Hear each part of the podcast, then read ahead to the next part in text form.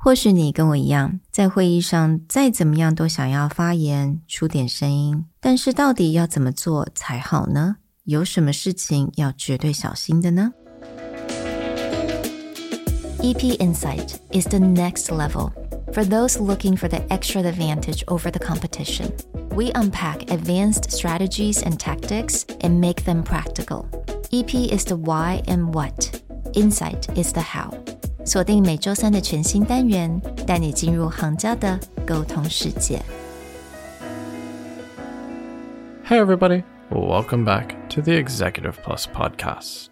Recently, Sherry found a Harvard Business Review article that talked about two things. One is how to prep yourself to speak up more in meetings and be sure that you are noticed with your ideas. And two, I think the thing that most people don't cover, which is what should you be asking yourself if you are speaking up and how to recognize when probably you shouldn't. Let's talk quickly about when to speak up or how to speak up. And I actually think that most people with a bit of a practice, it would come pretty easy, right? 那当然，当你的工作经验越来越多的时候，其实你 能够发言的内容当然也越来越多，你能够 contribute 的一些价值也会越来越深。So I think that's not, you know, not a problem for a lot of people who are working in the company. But when to hold back? 有什么时候你不应该发言，或者你不应该说话？This is something we need to learn. And this is about control. Right. I think a lot of times, especially in Taiwan, because culturally it's a bit more of a passive versus, let's say,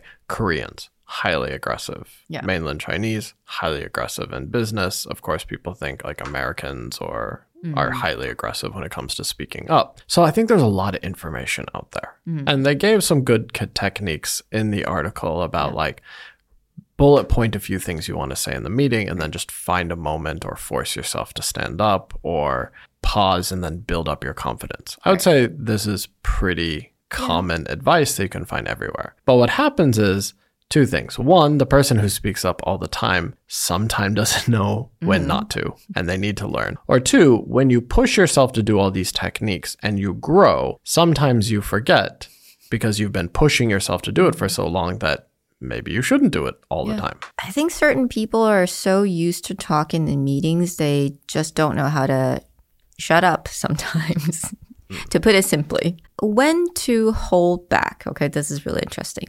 First, if you're only trying to show off, if your intention is to show off, then this is when you shouldn't talk in a meeting. Now, HBR uses the term specifically show off. Hmm.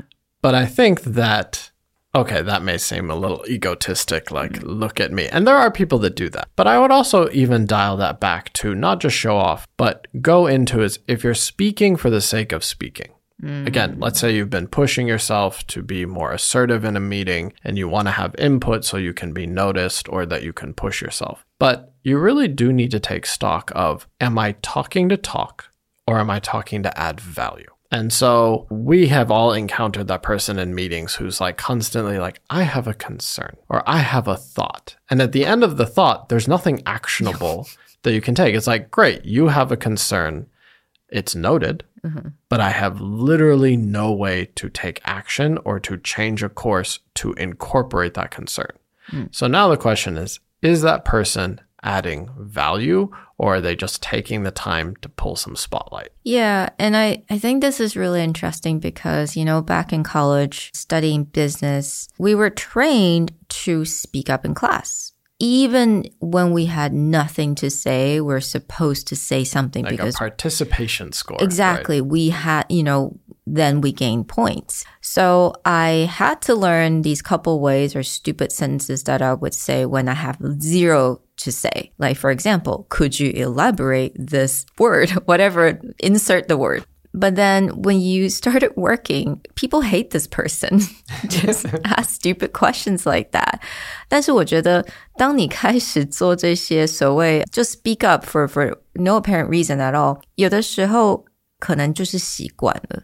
You, you get used to it and you think that you have to do it every time and you don't know when to stop and that becomes a problem. Yeah. And you'll also notice that people who come out of very let's say cutthroat environments where it's just like, or cutthroat positions, mm. let's say sales. If sales are going for quota, it really is typically about who is the best talker, who can pull the most resources, because that directly, say, ties to their commission. Or you'll look at someone's like someone who came from a very cutthroat tech company, let's say Amazon. In Amazon, on a yearly basis, they cut a certain number of people lower performing. Doesn't mean bad. It just means if you're at the bottom rung of performance, they will just cut you. Well, oftentimes, if you don't say anything, then your manager's not going to remember you and you're mm-hmm. probably going to be in the chopping block. So you're kind of taught to speak up. Mm-hmm.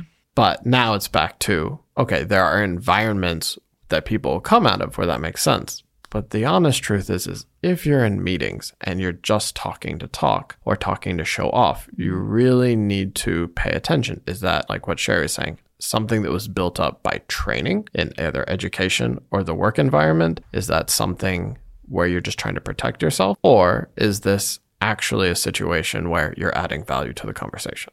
So the second thing that article points out, I think it's really important for us executives out there, is that if you're trying to empower your team and your staff, try to hold back in a meeting. So some people, again, they'll think, I'm a good manager. I'm going to protect my staff. I'm going to make sure that they are covered. And if someone has an argument with them, then I'll protect them. So there may be an altruistic reason for doing this, but sometimes you also have to leave that room open for them to speak for themselves. Because if that person is going to move their way up, if that person is going to show their value, then you need to let them speak. There's definitely cases where we've seen managers speak for their team all the time. And they may think, oh, because, you know, I don't want my team to feel nervous talking to higher managers or if they say something wrong. But sometimes you're just like, that's the only way they're going to have to grow. So sit back, let them answer the tough questions, and mm-hmm. then deal with the consequences. If you have to step in, you can, but your default should not be talk for them. And the third point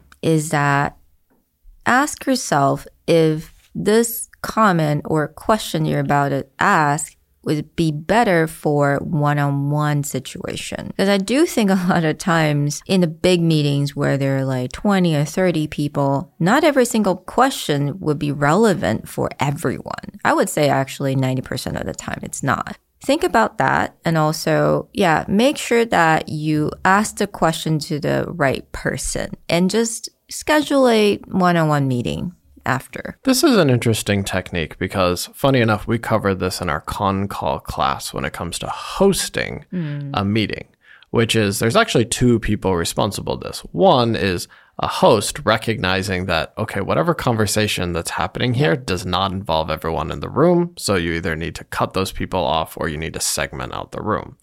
But then back to if you're the person starting a conversation where in reality you recognize 80% of the people in the room have nothing to do with that conversation, then it's back to are you talking to talk mm-hmm. or are you choosing the right timing? And this is much better to pull other people aside, call a different meeting, but not to tangent your entire current meeting that may involve everyone in the room to go handle like one or two people. 那希望在今天的单元能够提供大家一些小小的提示，也可以让你可能去 educate 其他团队的一些成员。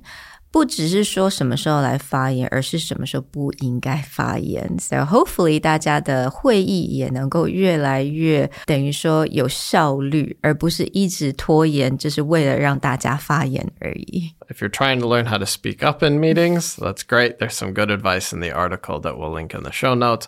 But if you've kind of gotten that past that point and you find yourself talking maybe too much in meetings, keep some of these when to hold back guidelines in mind. Talk to you guys next time. Bye. Bye. EP Insight is a Presentality Group production, produced and hosted by Sherry, Nick, Andrew, and Carol. You can find us on Instagram at Communication R&D or receive tips and tricks straight to your email inbox by searching for EP Insight on Substack. For business inquiries, please email us at hello at presentality.com.